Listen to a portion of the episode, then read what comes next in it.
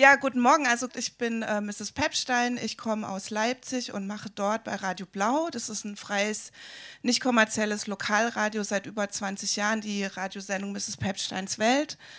Ähm, angefangen habe ich, äh, ich habe einfach angefangen, Bands zu interviewen, weil ich halt Musik mag und relativ schnell festgestellt, hm, wieso sind eigentlich immer nur Typen in meiner Sendung? Komisch, wo sind denn die Frauen? Und äh, bin dann relativ schnell, ich kürze das jetzt ab, auf so einen feministischen Fokus in meiner Sendung übergegangen. Das heißt nicht, dass ich nie männliche Personen einlade, kommt auch ab und zu mal vor, wenn es lohnt. Aber in der Regel habe ich so zu 99 Prozent Flinter Artists bei mir zu Gast in der Sendung. Und deswegen ist jetzt auch Maria hier von Power Plush. Ähm, genau, und vielleicht für euch auch zur Info, das wird jetzt heute hier auch aufgezeichnet und ähm, ihr könnt euch das dann nachher auch nochmal in, in meiner Radiosendung anhören, diesen Talk. Ist jetzt so zum ersten Mal für mich auch. Normalerweise mache ich so in ranzigen Backstage-Räumen oder auch in meiner Küche Interviews. ähm, in den letzten zwei Jahren natürlich viele Video-Interviews. Insofern freue ich mich auch total mit so Real-Life-Begegnungen äh, wieder. Und äh, genau, und jetzt äh, freue ich mich, dass du da bist, Maria. Jetzt habe ich schon voll viel geredet. Hi. ich freue mich auch hier zu sein. Genau. Danke für die Einladung auf jeden Fall auch an Pop Impulse und an Music Match Dresden. Schön, dass wir hier zusammenkommen können. Ja, da freue ich mich auch sehr. Ähm, du bist von der Band Power Plush aus Chemnitz und äh, normalerweise gehören da noch drei weitere Personen dazu, nämlich äh, Svenja, Anja und Nino. Und ja, wer, ähm, ich würde erstmal, damit die Menschen dich ein bisschen besser kennenlernen und auch eure Band, ähm, es gibt die Legende, dass ihr euch, dass ihr so zusammen verkuppelt, gecastet, äh, irgendwie wurdet. Also Menschen um euch rum haben gesagt, hey, ihr macht doch mal zusammen Musik oder wie war das genau?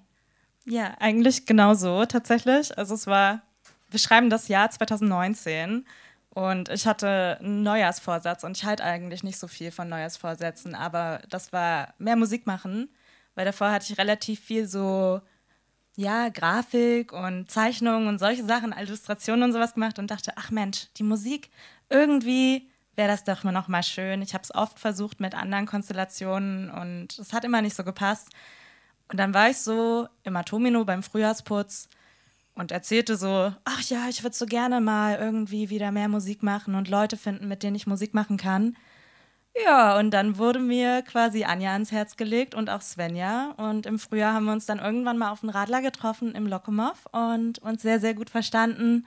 Dann hat das erst so angefangen, dass wir irgendwie uns in unseren WG-Zimmern zusammengesetzt haben, mit der Akustikgitarre ein bisschen rumgeklempert haben und gemerkt haben, oh, also so mehrstimmiger Gesang, das funktioniert ganz schön gut mit uns, das klingt echt schön ähm, und haben gemerkt, okay, irgendwie, da ist was, was wir machen können, da ist was, das passt und letzten Endes haben wir dann erstmal ein bisschen vor uns hingewuselt, uns ein bisschen ausprobiert, den ersten eigenen Proberaum gehabt und irgendwie für uns alle war es auch das erste Bandprojekt. Also wir sind da sehr explorativ irgendwie in dieses Projekt reingestartet und mussten uns auch erstmal ein bisschen finden. Und dann im Jahr 2000, ich weiß gar nicht mehr genau, 20? Ja, doch. Habt ihr die ersten Sachen veröffentlicht? Genau, da kam dann Let's Not Pretend raus, der erste Song. Und kurz darauf kam dann Nino auf uns zu und meinte, hey, ihr sucht doch noch jemanden fürs Schlagzeug. und ähm, ja, seitdem sind wir komplett und es ist, es ist sehr schön. Genau, und der, ähm, der Titel oder der, der, Name eurer Band ist ja Power Plush. Ich habe eigentlich extra heute auch meine Plüschjacke an, die ich jetzt gar nicht auf der Bühne anhabe, weil es wäre viel zu warm, aber extra für euch. Ähm, ja, der Bandname, ähm, also so Power ist auf der einen Seite schon ein Thema, aber auch Plüsch. Also es soll sozusagen eine Mischung auch sein äh, aus was Angenehmem, mit dem man kuscheln kann. kann man mit eurer Musik kuscheln oder? Wir hoffen es auf jeden Fall. Also wir hoffen, dass es das irgendwie auch auslöst. Ich meine, ne, also andere KünstlerInnen kennen das sicherlich, wenn man dann mal auf, dem, auf der Suche nach dem richtigen Namen ist. Man hat ganz viele Ideen und probiert sich aus und denkt sich so, passt dieser Name zu uns, passt der nicht zu uns? Und ähm, ja, irgendwie, da, wir waren ja zu dritt am Anfang und dann war das auch so ein bisschen wie Powerpuff Girls. Ah, okay. Ja, ja, verstehe. ähm, und wir wollten uns, glaube ich, auch am Anfang nicht so richtig festlegen, in welche Richtung es auch vom Genre her mhm. gehen soll, weil wir wirklich auch eher da sehr erkundungsfreudig sind, was die eigene Musik betrifft und wir wollten einerseits so sehr wohltuende Musik machen für uns selbst, aber natürlich auch für die Leute, die die Musik hören und aber auch etwas, was einem Kraft geben kann. Also so etwas, was auch kraftvoll ist und also empowernd eigentlich. Genau, ja. auch, ja, ja, ja. genau. Ähm, Im Idealfall. Also das mhm. würde uns sehr freuen, wenn das dann auch so bei den HörerInnen irgendwie ankommt. Ähm, und wir selbst sind, glaube ich, auch einfach als Menschen so ein bisschen so. Wir sind manchmal auch ein bisschen so pöbelig, aber eben auch sehr plüschig und auch in unserem äh, zwischenmenschlichen Umgang irgendwie da so auf dieser Schiene eher unterwegs. Okay, ich würde vorschlagen, da äh, jetzt vielleicht manche von euch, die hier im Saal sind oder im Internet gerade zugucken, wir hören doch einfach mal rein jetzt ähm, in das Stück Feels von euch, von Powerplush.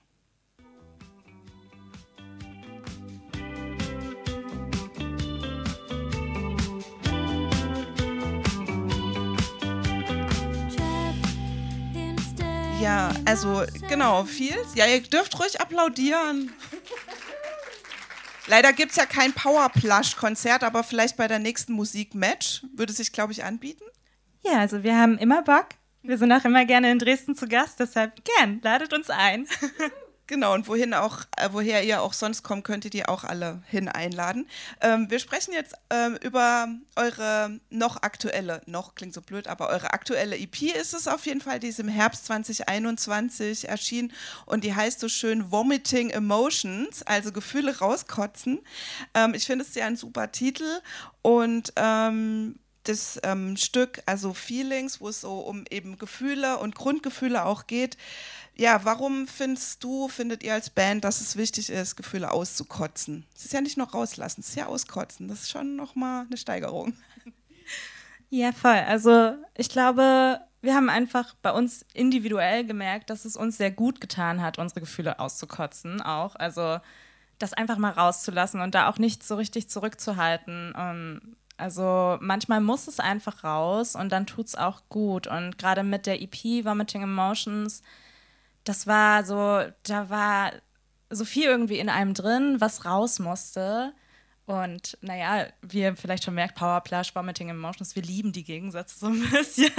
Das ist so ein bisschen unser Ding. Und wir haben einfach für uns individuell gemerkt, dass es einfach gut tut, auch so einen Umgang mit den eigenen Gefühlen zu finden und können da auch gar nicht mehr so zurück. Wir wollen das, glaube ich, auch gar nicht, weil es so dazugehört. Man kann dann die anderen Personen auch viel besser einordnen, also auch in so einem Bandgefüge beispielsweise, wenn man da transparent miteinander ist. Was geht denn gerade eigentlich bei dir und was geht bei mir? Wie geht's uns? Dann hat man einfach eine andere Ebene. Wie muss ich mir das konkret vorstellen? Also, ähm, wenn ihr euch jetzt trefft zum Proben oder hey, wir wollen heute einen Song schreiben, aber jetzt erzählen wir uns erstmal, wie es uns geht. Klingt jetzt so ein bisschen doof, aber ist es vielleicht so? Oder seid ihr einfach alle FreundInnen und deswegen wissen sowieso immer alle, wie es den anderen gerade geht? Ja, ist so ein bisschen beides manchmal. Also natürlich sind wir alle auch befreundet mittlerweile. Ich meine, es hat irgendwann mal als Musikprojekt gestartet, aber wir sind, haben uns jetzt einfach auch alle sehr ins Herz geschlossen. Und ähm, aber nichtsdestotrotz, manchmal hat man dann eine Emo-Runde, die einfach wichtig ist, wo alle mal sagen, wie es ihnen gerade geht. Und manchmal ist es halt bei einer einzelnen Person auch so, also ich kann da auch so von mir selbst sprechen, manchmal komme ich zur Probe, irgendwas ist los und ich sehe dann jemanden und muss direkt irgendwie anfangen zu weinen und dann muss das halt raus. Also ich weiß nicht, da äh, das Zurückhalten ist zum, zumindest bei mir jetzt persönlich gar nicht so, gar nicht so möglich, dann manchmal einfach auch, weil, weil der Raum da ist, sage ich mal. Wir haben diesen Raum geöffnet, dass das auch möglich ist, dass man da einen sehr rohen Umgang damit hat oder haben kann. Natürlich muss man da trotzdem auch immer so ein bisschen auf die emotionalen Kapazitäten der jeweilig anderen Personen auch aufpassen, weil das ist ja schon auch dann Arbeit. Also emotionale Arbeit ist ja auch Arbeit. Und ähm, wir versuchen da schon auch einen Weg zu finden, dass es jetzt nicht belastend ist für, für die einzelnen Individuen in der Band selbst. Aber ich glaube, für uns ist das so bisher der beste Umgang damit. Und erzähl uns doch mal bitte noch, wie ihr, ähm, wie ihr zu den Songs kommt und wer was spielt. Weil du hast ja schon gesagt, ihr hattet alle vorher keine Band. Das heißt, ihr hand, handelt das auch ein Stück weit so, dass auch mal eine andere Person das andere Instrument spielt und so? Oder habt ihr euch mittlerweile festgelegt? Ähm, jein, so ein bisschen. Also die Instrumente sind eigentlich relativ klar verteilt. Ähm, und Nino zum Beispiel ist unser erfahrenster Bandmember. Der war schon in ganz vielen Konstellationen, auch in Chemnitz. Ähm, so ein Chemnitzer Urgestein der Musikszene, so ein bisschen. Ähm, aber für uns andere ja, wir haben uns am Anfang halt überlegt, was wollen wir spielen. Anja meinte, ach, sie hätte total Bock, Bass zu lernen. Und auch Nino hat jetzt im Zuge der Band erst mit Schlagzeug angefangen eigentlich. Und Svenja und ich haben zwar schon ein bisschen Gitarre gespielt, aber auch nicht so gut. Also man, man war sich dann doch auch immer sehr unsicher mit dem Instrument. Und wir sind jetzt relativ festgelegt auf die Instrumente und wechseln da nicht sonderlich viel rum. Wir wechseln sehr viel mit ähm, dem Hauptgesang. Also genau, das ist so unser Ding ein bisschen, dass wir unterschiedliche Main Vocals haben und ja, da auch dann immer andere Themen irgendwie bearbeiten. Man hat ja dann auch immer so seine eigenen Struggles, die man vielleicht auch in die Songs reinpackt und im Prinzip schreiben alle bei uns Songs. Mhm. Ähm, manche schreiben nur, also manche schreiben nur Komposition quasi oder komponieren nur, schreiben nur die Musik, aber sonst eigentlich auch alle Text. Und ähm, das ist sehr, ich finde das sehr gut, weil man irgendwie unterschiedliche Einflüsse hat. Also es ist dann nicht so, dass irgendwie alles aus einer Feder irgendwie kommt, ähm, sondern es sind immer ganz unterschiedliche Skizzen, die irgendwie auch in den Proberaum mitgebracht werden und dann wird das dort dann zu einem Powerplush-Song. Ja, ich, ich stelle mir das total auch so vor, dass man dann vielleicht auch als einzelne Person aus der Band dann auch nicht so einen riesen Druck hat, ne? Weil man nicht immer so, so, ja, mir muss jetzt was einfallen für den und den Song, sondern ihr habt dann irgendwie wie so einen Instrumentenkasten, aus dem ihr dann auch schöpfen könnt. Also Instrument jetzt anders gemeint als Instrument. Ja, schon so ein bisschen so. Ähm, also es gab auch schon Songs, die wir, jetzt zum Beispiel haben wir im Zuge der EP-Produktion, die haben wir, da haben wir uns zwei Wochen im Proberaum eingeschlossen. Unser Produzent, Produzent Mario Schimic kam dann vorbei mit seinem Equipment und hat das alles dort irgendwie aufgebaut. Und Fields war eigentlich ein ganz anderer Song. Also wir haben mit was ganz anderem gestartet, haben dann gemerkt, oh, irgendwie kommen wir hier nicht weiter und dann haben wir einen neuen Song geschrieben. der könnte auch, also weil ähm, das gerade auch angesprochen wurde, ich finde, der würde auch sehr gut in so eine Netflix-Serie über junge Menschen passen, die irgendwie so, vielleicht in so eine Band-Doku oder so. Also es ist schon ein, ein, sehr ohrwurmiges Ding auf jeden Fall. Das vergisst man nicht so schnell. Ähm, und ich hoffe, der, ich glaube, es ist auch jetzt, äh, wenn man auf Spotify jetzt guckt, äh, euer meistgestreamter Song. Ähm, ist das so, also empfinde ich das richtig oder willst du sagen? Ja, also ich finde, Fields würde auch sehr gut in eine Netflix-Serie passen.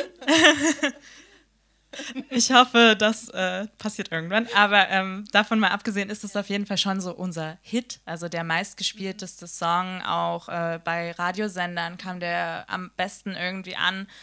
Und da haben wir uns natürlich auch gefreut, auch dann in Rotation irgendwie zu kommen. Und generell, vorhin wurde es angesprochen, 100.000 Streams. Ähm, ja, die Ausschüttung ist jetzt nicht so wahnsinnig, aber da müssen wir nicht drüber reden, wissen wir alle Bescheid. Ähm, aber nichtsdestotrotz für uns ein total krasses Ding einfach, mhm. weil es gibt uns noch nicht so lang. Wir machen das alles noch nicht so lang und es, es funktioniert irgendwie trotzdem. Wir sehen, okay, übelst viele Leute hören diesen Song. Der kommt in irgendwelche Playlisten und er kommt gut an und ist irgendwie, ja, wird gemocht. Ja, das ist, ähm, also ich wollte gerade sagen, ihr seid ja auch noch relativ am Anfang. Ne? Ihr seid jetzt gerade mal zweieinhalb irgendwas Jahre alt. Ähm, da kann ja noch einiges äh, kommen. Bevor wir noch in einen weiteren Song reinhören, ähm, würde ich gerne zu dem Feels noch mal fragen. Also im, im Rahmen hier von der Music Match findet ja auch noch ein Workshop zu Mental Health statt. Ähm, welche Issues siehst du da besonders für Menschen, die in der äh, Musik- und Kulturbranche unterwegs sind, wo man da besonders aufpassen muss oder besonders auch hingucken oder besonders drüber reden muss? Ja, ich glaube, es ist relativ vielschichtig tatsächlich, aber ich denke, was so am integral oder das, das Kernproblem für mich ist eigentlich an der Stelle, dass sich Leute sehr, sehr gerne in der Musikbranche und der, ja, ich sage einfach in Musikwirtschaftsbranche ähm, auch ausbrennen. So, man, man macht alles und alles wird immer irgendwie gewuppt. Man fährt stundenlang irgendwo hin und die Tage sind sehr lang. Dann gibt es vielleicht doch kein Catering und man hat irgendwie nicht richtig gegessen und es ist immer so, man macht das alles und das ist auch schön, das macht total viel Spaß, ne? Also man macht es ja, weil es einen erfüllt, aber ähm, man muss da schon auch aufpassen mit so, mit so Burnout und gerade auch wenn man beispielsweise, also was ich auch ziemlich krass finde, ist dieses Tief, was nach Konzerten oder was auch nach Touren und so Festivals kommt, weil man ist immer, das Adrenalin ist so krass, wenn man auf der Bühne steht und dann irgendwie performt und man kriegt total das tolle Feedback vom Publikum und alles ist geil. Und dann kommt so die Stille danach. Mhm. Und ich glaube, das ist schon auch nicht zu unterschätzen. Zumindest ich habe das am Anfang nicht so erwartet, dass einen das so hittet. Mhm. Das finde ich schon auch nicht so ohne. Und davon abgesehen natürlich auch sowas wie finanzielle Ängste oder so, die dann auch Mental Health Issues einfach auch bedingen. Ne? Also es gibt so viele Sachen, die man da irgendwie aufmachen kann. Und wenn man dann zum Beispiel halt generell auch schon ein bisschen struggelt mit ein paar Sachen, dann kann es halt auch sein, dass solche, solche Dynamiken das auch verstärken. Also ja, du hast es jetzt, hast du denn schon für manche Sachen so eine Strategie entwickelt? Also für diesen, für das Fallen in, den, in das Loch nach dem. Ich musste jetzt gerade lustigerweise dran denken, meine Tochter hatte diese, hat diese Woche Abi-Prüfung, also in Sachsen ja gerade Abi. Mhm. Und ein Lehrer von denen hat gesagt, nehmt euch was vor für nächste Woche, wenn die Prüfungen vorbei sind, sonst fallt ihr in so ein Tief. Und ähm, ja, vielleicht ist es ja, weiß nicht, ob es vergleichbar ist, aber man braucht ja dann irgendwie eine Strategie, ne? Ja, voll. Also irgendwie muss man sich auch ausruhen, weil sonst, sonst kommt man irgendwann auf dem Zahnfleisch daher. Aber ich glaube, es ist schon gut, dass man sich dann auch Dinge vornimmt und vielleicht Freunde sieht, ein bisschen quatscht einfach auch, sich auch austauscht, auch jetzt bei uns in der Band untereinander. Wenn wir merken, oh, wir fallen hier gerade total in ein Loch, dann vielleicht geht es den anderen ja auch so. Also wir haben ja diese Erfahrung zusammen gemacht, wir waren zusammen irgendwie unterwegs und sind jetzt alle wieder zu Hause in Chemnitz. Alles ist irgendwie wieder ruhig, die Bürgersteige werden hochgeklappt um, um acht oder so. Und ja, über Chemnitz reden wir auch gleich ja. noch ganz ausführlich, natürlich. Ähm, und ich glaube, das Gute ist halt irgendwie, dass man nicht allein ist und dass man irgendwie diese Erfahrungen auch teilt und sich dahingehend dann einfach auch darüber austauschen kann. Und für mich ist das, glaube ich, die beste Strategie. Gut, äh, dann ähm, hören wir jetzt äh, noch einen anderen Song, der mir total gut gefällt. Also mir gefällt auch vieles, aber äh, weil ich musste sofort an einen anderen Song denken, der dasselbe Wort äh, beinhaltet. Also reden, ich, ich rede von Something Cool. Ähm, weil es gibt von Ilgen Nur so einen Song, der heißt äh, auch cool, ja. I try to be cool, but I feel like a fool, ist, glaube ich, äh, die Quote daraus. I love it. genau, dann eine meiner Lieblingsmusikerinnen, die leider verstorben ist, Françoise Cactus, die hat auch dieses super cool, ich bin cool, so cool, ja. Also cool ist, ähm, ja, cool ist ein cooles Gefühl oder auch nicht. Äh, hören wir jetzt erstmal in den Song rein. I don't know why it's always fine till the sun gets lost and falls. So, DJ Casey hat es für uns mal ausgefadet. Vielen Dank. Ja, Something Cool, auch von eurer EP Vomiting Emotions. Äh, ja, cool. Bist du cool? Danke. Bist du cool mit dem Song? Und Mega, ja. Also Something Cool war für uns so ein richtiger Es geht los Song. Mhm. Deshalb auch der erste Song auf der, auf der EP. Ähm, weil wir wollten ja auch was Cooles machen. Wir wollten irgendwie so dieses Bandprojekt starten und das so richtig in die Hand nehmen und haben uns seit 2020 auch so zusammengesetzt und uns überlegt, hey, wollen wir das wirklich machen? Wollen wir so richtig auf Bühnen gehen? Wollen wir wirklich auch Sachen veröffentlichen? Ja, und mit Something Cool war das so wie so eine Art Ansage auch für uns selbst und oft ist es ja einfach auch so, dass man halt sein Leben mit was Schönem oder was Coolem in dem Sinne verbringen möchte. Man möchte was für sich finden, was einen auch erfüllt. Und für uns ist das, sind das Songs wie Something Cool und einfach diese generelle Bandgeschichte. Mm, ja.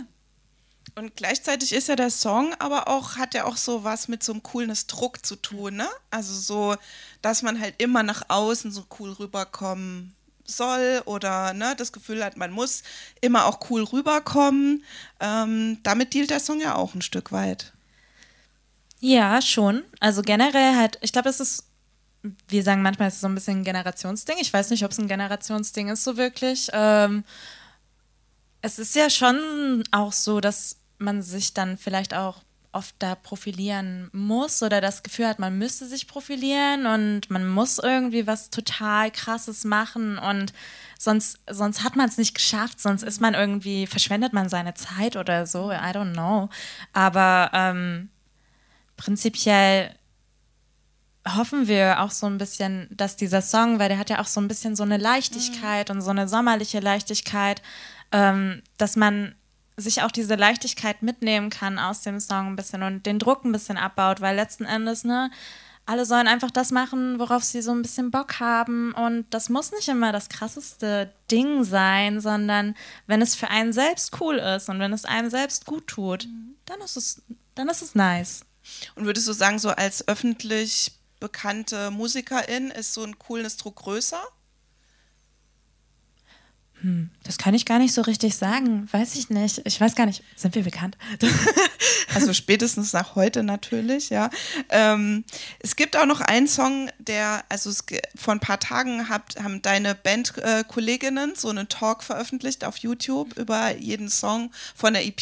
Das könnt ihr euch ja dann ähm, auch dann morgen, wenn die Veranstaltung vorbei ist, auch mal ansehen und anhören. Ähm, da geht es um den Song auch I Need to Rearrange My Life, was halt so ein Heulsong ist, ja. Ähm, so ein Stück weit auch Coroni. Mhm. Ähm, ja, was, vielleicht kannst du über den Song noch was erzählen, weil, ja. Ja, I Need to Rearrange My Life. Ähm, vielleicht kennen das ein paar Leute. Manchmal hat man so Umbrüche im Leben und sei es nun durch die Pandemie, irgendwie ist alles auf einmal anders, der Kontext ist auf einmal anders und man hat vielleicht auch Entscheidungen getroffen und ist dann an dem Punkt, es ist irgendwie Pandemie und denkt sich so, hm, ui, irgendwie ist alles ganz schön drunter und drüber und ich muss mich hier jetzt erstmal sortieren und irgendwie wieder Klarheit für mich reinkriegen. Wie möchte ich auch mein Leben organisieren? Wie möchte ich mein Leben strukturieren? Was möchte ich überhaupt machen? Ähm, und I Need to Rearrange My Life sollte das auch so ein bisschen aufbrechen. Also, dass man einfach auch wieder aus diesem Modus rauskommt, dass man gar nicht den Wald vor lauter Bäumen sehen kann eigentlich, weil man, man macht ja trotzdem immer irgendwas und strukturiert sich auch eigentlich total gut. Also ich finde, manchmal kann man sich einfach auch ein bisschen auf die Schulter klopfen und sagen, eigentlich machst du das alles gerade ganz schön gut. Ähm, und diese Klarheit, die man selbst sucht, die ergibt sich dann auch irgendwann wieder. Also man kann sich da auch gegenseitig ja unterstützen und sagen, okay, wie ist es denn jetzt gerade? Was sind die konkreten Pläne? Wie können wir das alles irgendwie unter einen Hut bekommen? Also sei es nun zusätzlich jobben oder irgendwie zusätzliche Selbstständigkeit und dann zusätzlich noch dieses Bandprojekt und man hat irgendwie noch Sozialkontakte, die man ja auch organisieren muss und äh, die man auch wahrnehmen möchte, weil sonst sonst dreht man ja auch ein bisschen durch. ähm, genau, und ich glaube, I Need to Rearrange My Life war da genauso wie alle anderen Songs wahrscheinlich. Also ich glaube, so schreiben wir einfach ein Ventil für für das Gefühl. Für dieses Gefühl von, es ist alles drunter und drüber und wo geht es eigentlich gerade hin? Waren vielleicht Entscheidungen auch falsche Entscheidungen? Also man hinterfragt sich dann manchmal auch so ein bisschen und ist so, okay, ist das jetzt wirklich irgendwie eine gute Sache gewesen, dass ich äh, meinen Job hingeworfen habe oder so. Ähm, und klappt das alles überhaupt? Aber manchmal brauchen Dinge auch Zeit und dann, und dann etablieren sie sich und man findet auch Sicherheit in den eigenen Strukturen, die man sich dann aufbaut. Also ich, wir reden dann auch gleich noch um diese, über diese Strukturen und um das Geld und um die Vermarktung und so weiter. So ist ja schließlich diese Veranstaltung auch überschrieben. Aber ich möchte erst mit dir über Chemnitz reden. ähm, Genau, der, also Chemnitz ist ja so für Außenstehende, sagen wir mal, vielleicht auch Menschen, die so außerhalb von Sachsen leben oder auch die wo einfach woanders leben, ist ja so eine Stadt mit so unrühmlichen Ereignissen, die mit unrühmlichen Ereignissen verknüpft ist, wie den NSU-Komplex, äh, rechtsradikale Aufmärsche. Ähm, wenn man jetzt in Leipzig lebt, kann man aber in letzter Zeit feststellen, dass Chemnitz unter Umständen bald das Better Leipzig ist, ja, was mal von Leipzig gesagt wurde als das Better Berlin. Ähm, also ich, ich ahne, Chemnitz hat relativ viele Freiräume. Was ist denn so Chemnitz für dich heute, also wenn du das als Stadt so beschreiben würdest und Menschen davon überzeugen wollen würdest, ja, egal. Nee, beschreiben wir uns doch mal Chemnitz. okay. Ja, ich würde sagen, Chemnitz ist relativ auch komplex so ein bisschen. Also gerade auch, also, ne, ich will jetzt hier gar nicht, gar nichts schönreden, auch NSU oder auch rechtes Plenum und so. Also es gibt genug Sachen, die da definitiv auch schwierig sind und problematisch und man ist damit konfrontiert in der Stadt, man muss damit auch einen Umgang finden. Also es gibt genug Leute, die das auch nicht können, ne? also ähm, die dann auch aus der Stadt wegziehen müssen oder wollen, weil sie ähm, Gewalt erleben, rechte Gewalt und oder in Gefahrensituationen irgendwie gekommen sind durch Nazis und das ist das ist jetzt nicht klein zu reden. Das nur mal so als Einschub davor, bevor ich irgendwie auf die positiven Dinge dieser Stadt zu sprechen komme. Ähm, Genau, das dazu. Also ich, man muss dazu vielleicht auch sagen, ich komme selber nicht aus Chemnitz. Ich bin vor zehn Jahren in die Stadt gezogen. Und für mich damals, ich war 18, für mich gab es keine Nazis. Ich dachte, das ist so, ja, ja, irgendwie. So ein Mythos, das Genau, genau. so generell, es gab irgendwie Dörfer, da, da, da gibt es irgendwie Nazis, aber da geht man da einfach nicht hin. Ähm, aber als ich dann halt nach Chemnitz gezogen bin, habe ich schon relativ schnell gemerkt, okay, die gibt es doch und die sind ein Problem. Und ähm, es ist auch wichtig, sich irgendwie politisch zu engagieren dahingehend. Darüber hinaus, um jetzt mal auf die Freiräume zu sprechen zu kommen, ist es schon so, dass Chemnitz sehr, sehr viele Freiräume bietet. Also man muss dazu sagen, ähm, es ziehen nicht sonderlich viele Leute in die Stadt. Und das hat sich auch jetzt seit 2018 nicht unbedingt äh, geändert, weil ihr wisst sicherlich warum, also aus Gründen.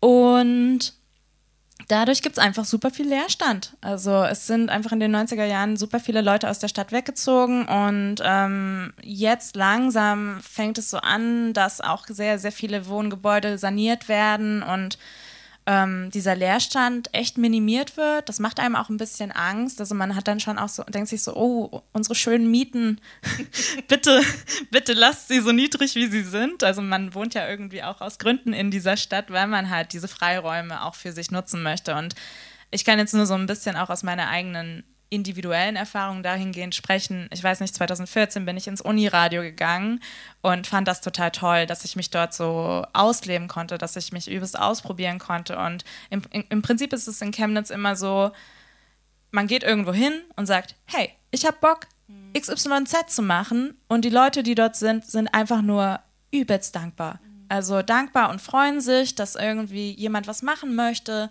dass jemand eine Idee hat das Einzige, was halt damit immer so verknüpft ist, ist die Initiative und auch der, der Mut, dass man sich tatsächlich traut, das auch zu machen. Ich habe dann irgendwie 2017 angefangen, meine Zeichnungen auszustellen in Chemnitz und ich bin mir ziemlich sicher, das hätte ich in anderen Städten niemals gemacht, weil diese Städte auch schon so übersättigt sind. Mhm dann 2019 die Band, man kriegt irgendwie direkt einen Proberaum, man kann irgendwo mit rein bei irgendwelchen Leuten. Alle helfen sich irgendwie gegenseitig und unterstützen sich und finden es cool, was du machst. Also ähm, man hat da so einen sehr offenen Umgang und auch es ist weniger von Konkurrenz geprägt, habe ich das Gefühl. Weil es einfach nicht so viel gibt auch, ja, ja, ja weil es so die Grundstimmung ist. Ähm, wie ist es denn mit den anderen Bandmitgliedern? Sind die ursprünglich ChemnitzerInnen oder auch von woanders hingekommen? Also unser einziger Chemnitzer Chemnitzer ist eigentlich Nino. und Anja kommt aus dem Erzgebirge und Svenja ist aus dem Norden. Mhm. Genau, also wir sind so ein bisschen eine bunte Truppe dahingehend. Wie bist du auf Chemnitz eigentlich aufmerksam geworden? Du hast mir jetzt vorhin verraten, wo du herkommst. Müssen wir jetzt hier nicht, wenn du es nicht willst, aber das muss man ja erstmal auf die Idee kommen. Ja, da plaudere ich jetzt auch so ein bisschen aus dem Nähkästchen, sage ich mal.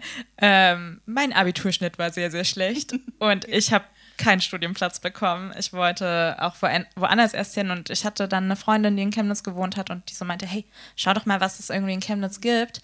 Hier in Chemnitz ist es super entspannt, da kannst du erstmal dein eigenes Ding machen. Man muss auch dazu sagen, damals ging es mir mental auf jeden Fall nicht so gut und ich habe das gebraucht. So erstmal weg, raus, eigener Raum, irgendwie Ruhe für mich und ähm, habe mich dann in Chemnitz beworben. Ich kannte Chemnitz gar nicht, ich wusste nicht mal, wo das ist. Ich habe noch nie davon gehört davor, ähm, habe dann irgendwie auf Google Maps geschaut und gesehen, ah ja, da ist Chemnitz, sieht ja eigentlich ganz nett aus. Irgendwie mir die, mir die Bilder auf Google noch angeschaut vom Marktplatz und vom Rathaus und so und dachte mir so, ach ja, da kann ich mir vorstellen zu leben. Und ähm, als ich dann 2012 hingezogen bin, fand ich es auch echt direkt schön. Also es gibt ja auch Leute, die kommen einfach auch nicht so an in der Stadt und finden nicht so den Zugang, aber mir hat es irgendwie direkt gefallen. Cool. Und dann kommt ja noch dazu, dass es sozusagen musikalisch äh, ja in Chemnitz auch für euch äh, den Pluspunkt gibt, dass es da Blond gibt, äh, die sozusagen euch ähm, mit auf ihr Label genommen haben. Und ähm, genau, dann denke ich, ist auch Chemnitz durch Kraftklub halt auch so ein bisschen bekannter geworden ne? und so anerkannt als eine Stadt, aus der Musik kommen kann. Ähm, auch mit diesem Understatement halt, ne? Wir, wir bleiben hier in Chemnitz. Ja, vielleicht kannst du ein Stück weit erzählen, wie das entstanden ist mit, mit Blond, dass ihr da auf dem Label seid, weil ihr seid ja die einzige Band außer denen selbst, die da sind. Ja, das stimmt. ja, also ich weiß gar nicht mehr genau, wie das ist. Man muss so ein bisschen vielleicht dazu sagen, also Chemnitz ist wie ein Dorf, alle kennen sich und alle machen irgendwie auch was miteinander. Und ähm, wie gesagt, ich habe vorhin schon mal kurz vom Atomino erzählt. Es gibt auch ganz viele andere Orte, an denen man sich irgendwie über den Weg läuft. Aber bevor die Band irgendwie gestartet hat, da hatte man schon Kontakt miteinander, sei es nur mit Leuten von Kraftklub oder auch mit Leuten von Blond. Man muss auch dazu sagen, also Blond sind auch Freunde von uns einfach. Also man ist befreundet. Anja und Svenja sind als Background-Sängerinnen auch schon bei Blond mit auf Tour gefahren und man kennt sich, man, man mag sich. Und als wir dann irgendwie diese EP fertig hatten letztes Jahr, sind wir so ein bisschen auf die Suche gegangen. Es gibt ja auch noch andere Labels in Chemnitz, mit denen wir auch Kontakt hatten. Ähm, It's Eleven Records und aber auch Non-Irritating, neben Betonklunker jetzt. Und wir haben da ein bisschen geguckt, wo können wir unterkommen, weil wir wussten, okay, wir brauchen irgendwie ein Label, weil so Vertrieb von Musik ist gar kein Plan. Wir wissen eh, wussten oder wissen eh ganz oft nicht, wie laufen Dinge, wie kriegen wir irgendwie unsere Musik raus an die Leute. Und ähm, letzten Endes haben wir dann halt einfach mal mit den Leuten von Blond gequatscht und denen das vorgespielt und die fanden es cool und hatten Bock, uns da auch ihre Strukturen so ein bisschen zur Verfügung zu stellen, gerade was Vertrieb betrifft. Und da sind wir super dankbar, weil, also ich kann mir schon vorstellen oder ich glaube, es war super viel Arbeit auch für Blond, diese Sachen sich selbst aufzubauen und auch für Kraftclub diese Sachen aufzubauen, diese Strukturen aufzubauen. Und es ist so schön irgendwie, dass jetzt Leute wie wir auch davon profitieren können. Also, dass wir irgendwie da auch Unterstützung bekommen. Hm. Ja, weil ich glaube, ne, dass also es ist cool, Leute zu haben, cool, Leute zu haben, die man einfach fragen kann, die die Erfahrung auch schon gemacht haben. Und das finde ich ist ein total wichtiger Punkt auch so in der Musikindustrie. Ähm, von klein auf sozusagen sich auch gegenseitig zu unterstützen und es hört sich so an, als hättet ihr da eine gute Base gefunden bei dem Label. Ähm, was hast du denn da jetzt schon dazugelernt, äh, was so Vertrieb angeht und so, also ähm, ja, ich, ich bin da auch so ein bisschen naiv und denke so, ja, okay, man macht dann Musik und dann hat man die und dann lädt man die irgendwo hoch und verlinkt es mit Spotify und mit YouTube, macht ein Video, was man auf YouTube bringt. Also wie, wie läuft es denn? Ja, ich habe das Gefühl, es sind so ganz viele unterschiedliche Punkte, die da irgendwie äh, greifen. Es gibt ja irgendwie den physischen Vertrieb von Platten dann beispielsweise und da allein ist es halt schon irgendwie gut, solche Vertriebsstrukturen zu haben, weil die haben die Kontakte zu den Plattenläden mhm. und die können es dann eben dort irgendwie hinschicken, weil, also klar, man kann das recherchieren und man kann irgendwie auch individuell das selber anfragen, aber es ist ähm, einfach auch super viel Arbeit und eigentlich will man ja Musik machen. Also das ist halt so das Ding, man will sich nicht um Musikvertrieb irgendwie kümmern, mhm. sondern man will irgendwie Musik schreiben, Musik spielen und das, darum geht es ja eigentlich.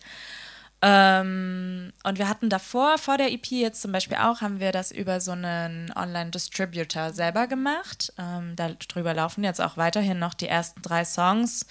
Ähm, und darüber hat man auch schon so ein bisschen gelernt, wie das so funktioniert. Also du lädst es, ist schon so, du lädst mhm. es hoch mhm.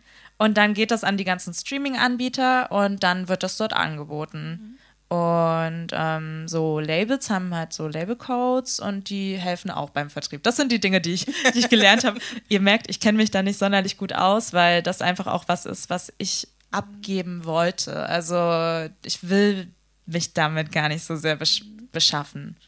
Und trotzdem ist es, glaube ich, heute Musikerin zu sein, ähm, gehört das halt irgendwie alles dazu. Also man muss wissen, wo die Kohle herkommt, man muss wissen, wie man schöne Songs schreibt, man muss wissen, wie man die veröffentlicht, man muss aufpassen, dass man äh, psychisch gesund bleibt, man äh, muss irgendwo Konzerte machen.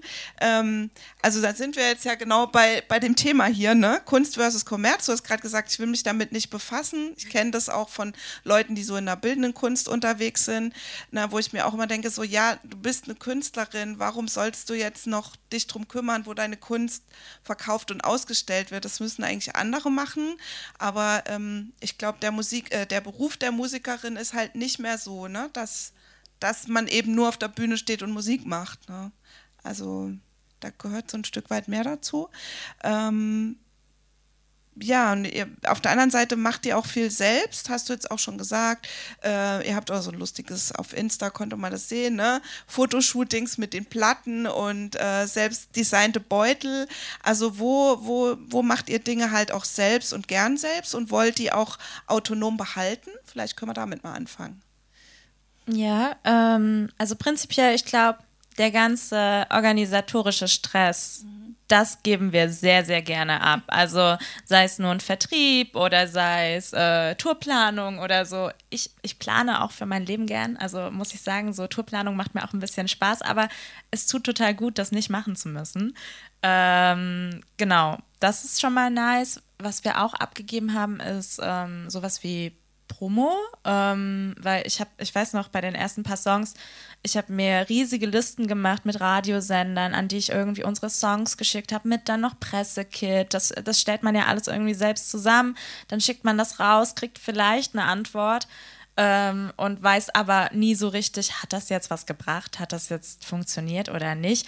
Wie, wie, wie kriegt man überhaupt diesen Zugang dann teilweise auch zu diesen Kanälen und wie schafft man es dort auch die Aufmerksamkeit auf das eigene Musikstück zu ziehen?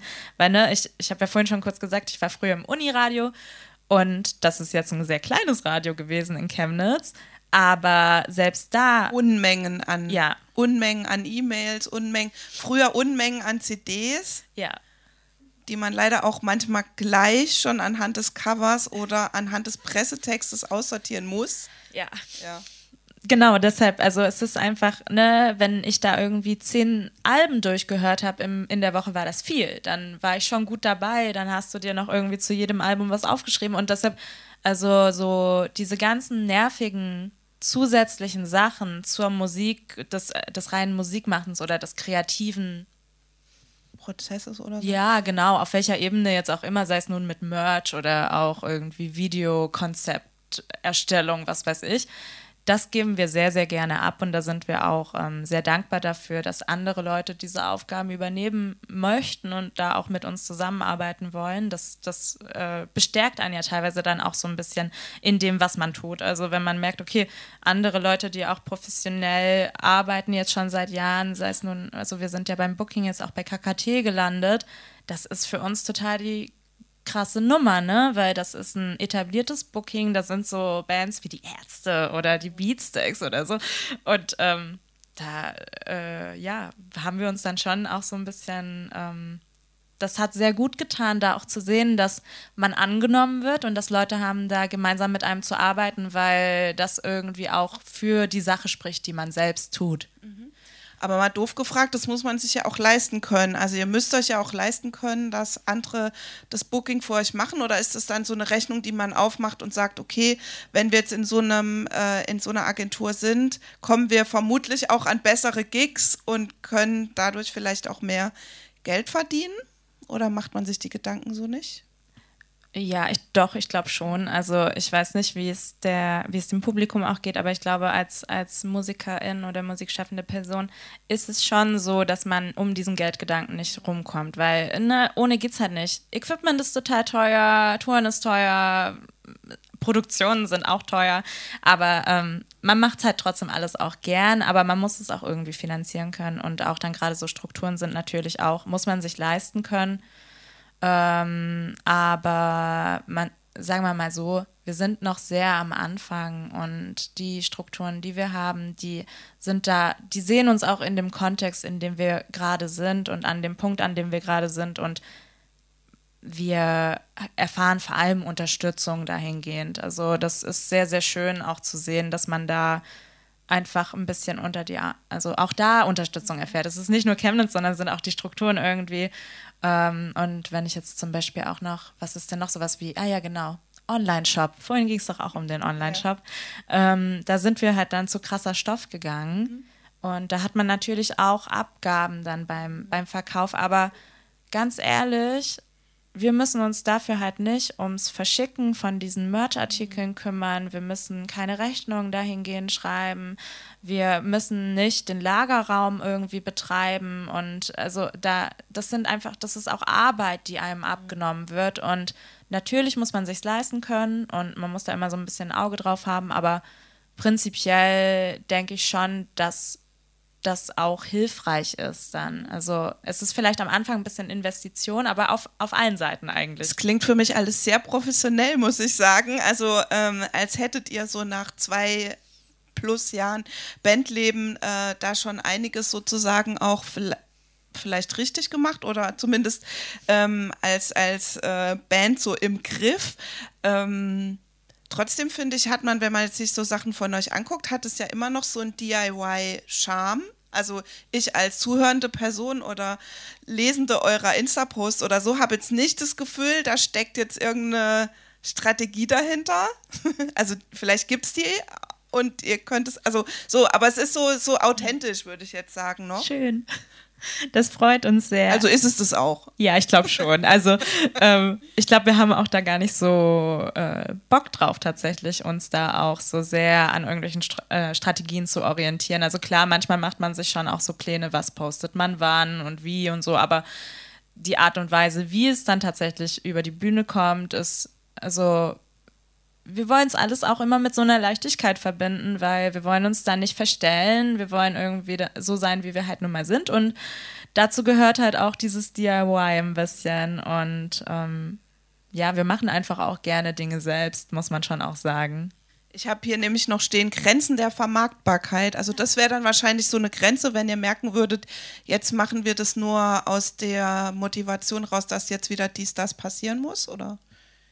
Ja, voll. Ähm, über diesen Punkt habe ich auch echt lange nachgedacht, muss ich sagen. Also, weil der ist so sehr breit, ne? Und ich glaube, bei uns ist es im Moment schon so, dass wir teilweise auch ein paar Grenzen erst kennenlernen müssen. Also, dadurch, dass wir auch noch nicht in so Musikprojekten so oft involviert waren, muss man erst mal schauen, was geht für mich überhaupt und was geht für mich gar nicht. Und ich glaube, für uns ist so die ganz klare Grenze einfach, wir wollen gerne das machen, worauf wir Lust haben. Und äh, solange das der Fall sein kann oder so, solange das der Fall ist, sind wir cool damit. Aber wir wollen nicht Dinge erstellen oder Musik erstellen nur der Nachfrage wegen. Also das ist uns schon wichtig, dass wir da halt weiterhin auch dieses Ventil haben, weil da, äh, also so funktioniert unsere Musik eben auch. Und wir brauchen auch diese, diese Leichtigkeit, die damit verbunden ist und nicht irgendwas, was dann, keine Ahnung, wenn man jetzt mal einfach ganz plump sagt, man müsse irgendwie die Hörenden in den ersten 30 Sekunden abholen. Ja, vielleicht. Wenn man die halt nicht abgeholt hat, dann finden die vielleicht woanders ihr Glück. Genau, genau, denke ich mir halt auch so. Und wenn der Song dann halt doch nicht 2 Minuten 30 lang ist, sondern vielleicht aus Versehen 4 Minuten lang geworden ist, ja, ist doch auch okay. Also Dinge wachsen und Dinge, äh, also die Songs, die werden einfach immer irgendwie und dann sind sie so und dann versuchen wir sie halt zu veröffentlichen und hoffen, dass sie dann auch den Leuten gefallen. Und ich glaube, es gibt auch in der Popgeschichte genug äh, genug äh, ähm, Beispiele, die dann immer auch das Gegenteil von dem beweisen, was vermeintlich das kommerziell gut verwertbare ist. Äh, mir fallen jetzt trotzdem auch noch so Sachen ein, wie, ich habe es jetzt vorhin so spaßeshalber gesagt, so in, im Soundtrack von so einer Netflix-Serie, äh, aber ähm, zum Beispiel gibt es jetzt auch eine von mir sehr geschätzte Künstlerin, die jetzt für Meta Werbung macht, wo ich so denke, wow, das finde ich jetzt schon irgendwie krass. Also so, ähm, ja, gibt es da in die Richtung irgendeine Grenze, irgendein Festival, wo ihr nie auftreten werdet? Also da müssen wir jetzt ja nicht von irgendwelchen ganz utopischen Sachen, aber gibt es irgendwas, wo du sagst, da gibt es noch eine Grenze? Ja, ich glaube, so generell gibt es einfach also das ist auch was, das besprechen wir halt immer bandintern. Ähm, Wenn es jetzt so irgendwie zu, sagen wir einfach mal, es geht um Werbung beispielsweise, ne? sei es nun für Unternehmen wie Meta oder auch andere Produkte. Ich glaube, es gibt einfach schon da Produkte oder auch Unternehmen, die wir selber, mit denen wollen wir nicht zusammenarbeiten. Also ich würde zum Beispiel niemals für Red Bull irgendwie äh, Werbung machen oder Müller oder so, keine Ahnung. Aber ähm, das ist ja trotzdem einfach auch immer eine Diskussion. Und ähm, letzten Endes kann man sich da auch gegenseitig von Dingen überzeugen, aber es gibt schon Grenzen, wenn wir uns damit nicht wohlfühlen und wenn das auch unseren eigenen Überzeugungen nicht entspricht, ja, dann kommt man wahrscheinlich eher nicht zusammen, weil ich würde schon auch sagen, dass wir halt in irgendeiner Weise auch politische Menschen sind, wir sind feministisch, wir, wir wollen mit gewissen Dingen nicht assoziiert werden. Und ja, dann muss man da vielleicht auch einfach dann die Grenzen setzen. Aber letzten Endes, ja, wie dann auch alles wird und was man vielleicht auch dann tatsächlich auch mal noch macht, keine Ahnung. Aber ich denke, es ist ein Stück weit auch, wenn man noch mal kurz zu dem Thema oder zu dem Titel zurück so richtig kommt, es ist so ein, so ein Stück weit halt auch notwendig, sich dem Kommerz auch so ein bisschen hinzugeben, ähm, wenn auch nicht in der Art und Weise, wie wir unsere Musik erstellen oder schreiben, aber wir leben halt nun mal irgendwie in Kapitalismus. Genau. Wir alle wissen es und man muss irgendwie Geld verdienen, damit man auch die Dinge machen kann, die man machen möchte. Und es bedingt sich so ein bisschen selbst. Und solange halt wir die, äh, wir die Musik so schreiben können, wie wir Lust darauf haben und damit vielleicht sogar auch eine, eine gewisse Nachfrage bedienen, schön. Also das freut mich, das freut uns, aber ähm, ja, muss man dann vielleicht auch einfach in der Zukunft gucken, wie es noch so wird. Mhm. Mit der Bitte auf eine kurze Antwort. nee, ach, man merkt dann doch, dass du auch schon mal Radio gemacht hast. Ähm, du hast es vorhin schon anklingen lassen, äh, Job hinschmeißen, um sozusagen nur noch Musik zu machen, in Anführungszeichen nur noch Musik, also äh, von Beruf Musikerin zu sein und damit auch Geld zu verdienen? Ist das was, wovon wir jetzt in eurem Fall schon reden können, dass das schon der Realität entspricht? Ich glaube, da müssen wir noch ein bisschen gucken, wie es jetzt dieses Jahr läuft. Also ja, dieses Jahr ist ein sehr essentielles Jahr für uns, glaube ich. Und wir, ähm, das wird so ein bisschen die Zeit zeigen, ob, ob das möglich ist. Ja. Ähm. Weil ihr seid ja in gewisser Weise auch so eine kleine Coroni-Band, weil ihr seid, also wenn man jetzt von den letzten zwei Jahren spricht, dann gab es ja ultra wenig Möglichkeiten aufzutreten, ne? überhaupt so in, in Real Life irgendwas zu machen. Ähm, ja, wird spannend auf jeden Fall. Ähm, ich würde, bevor wir jetzt nochmal so zum fluffigen Ende kommen und vielleicht auch zu Fragen noch, die ihr noch habt, äh, noch ein Stück von euch anspielen, nämlich Fein ist hell.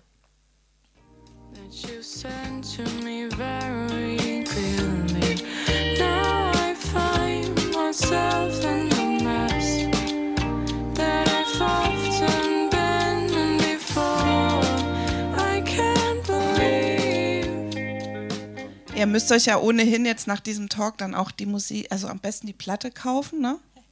Stichpunkt Geld, das bringt mehr, wenn ihr die Platte kauft, als wenn ihr es irgendwie einfach nur euch auf YouTube oder Spotify anhört, die Musik. Ich hätte mal welche mitbringen können. Ja, warum hast du nicht? Ich habe es vergessen, ehrlich gesagt, aber ich habe ein paar Sticker dabei.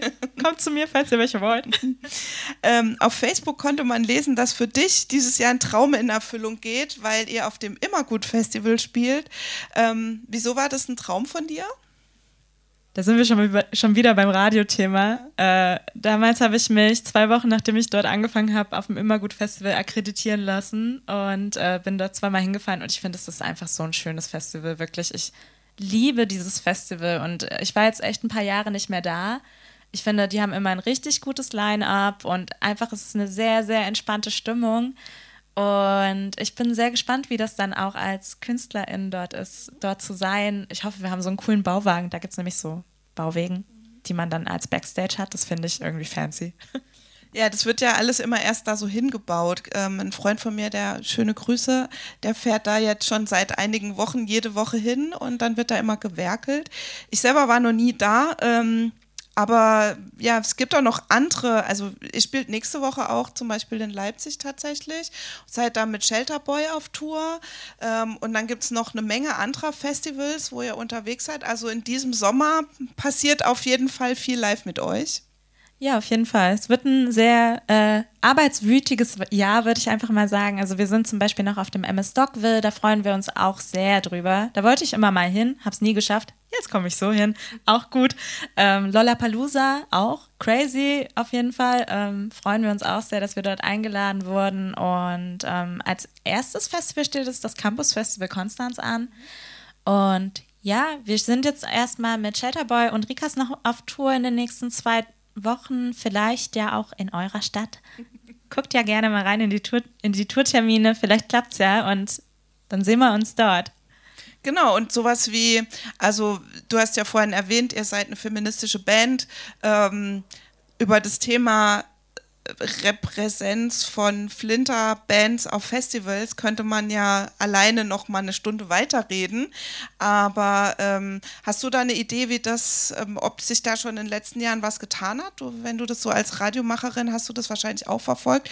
Aber ich weiß jetzt gar nicht, was es für ein Festivalplakat war, was ich jetzt die Tage gesehen war, ob es Rock am Ring war oder Rock am Park. Es ist eigentlich auch in diesem Jahr wieder dasselbe. Streicht man die Bands äh, weg, äh, in denen ähm, Männer sind, dann bleiben da nicht viele Namen auf dem Plakat stehen. Also ja, ich glaube, es kommt total drauf an, welche Veranstaltung es ist. Mhm. Also an manchen Line-Ups, da erschrecke ich mich auch, ehrlich gesagt, und bin so, wow, okay, krass, es ist irgendwie 2022 und ihr seid immer noch an diesem Punkt. Äh, peinlich. Ähm, aber gut, dann geht man da halt vielleicht auch einfach nicht hin. Also das würde mich auch als besuchende Person auf jeden Fall davon abhalten, dort mir ein Ticket zu holen. Und ansonsten kann ich einfach nur aus unserer Erfahrung jetzt und unserer Perspektive sprechen. Wir haben super viel Interesse irgendwie gespürt und werden viel angefragt und das ist total schön. Also ich denke schon, dass da ähm, in den letzten Jahren sehr viel Arbeit gemacht wurde von vielen AktivistInnen und auch vor allem Flinterpersonen und Flinterpersonen im Musikbusiness.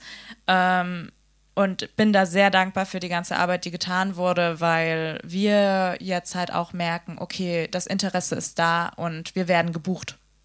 Ja, das ist toll, auf jeden Fall. Dann würde ich dich jetzt einfach noch fragen, was wirst du heute für Veranstaltungen noch besuchen?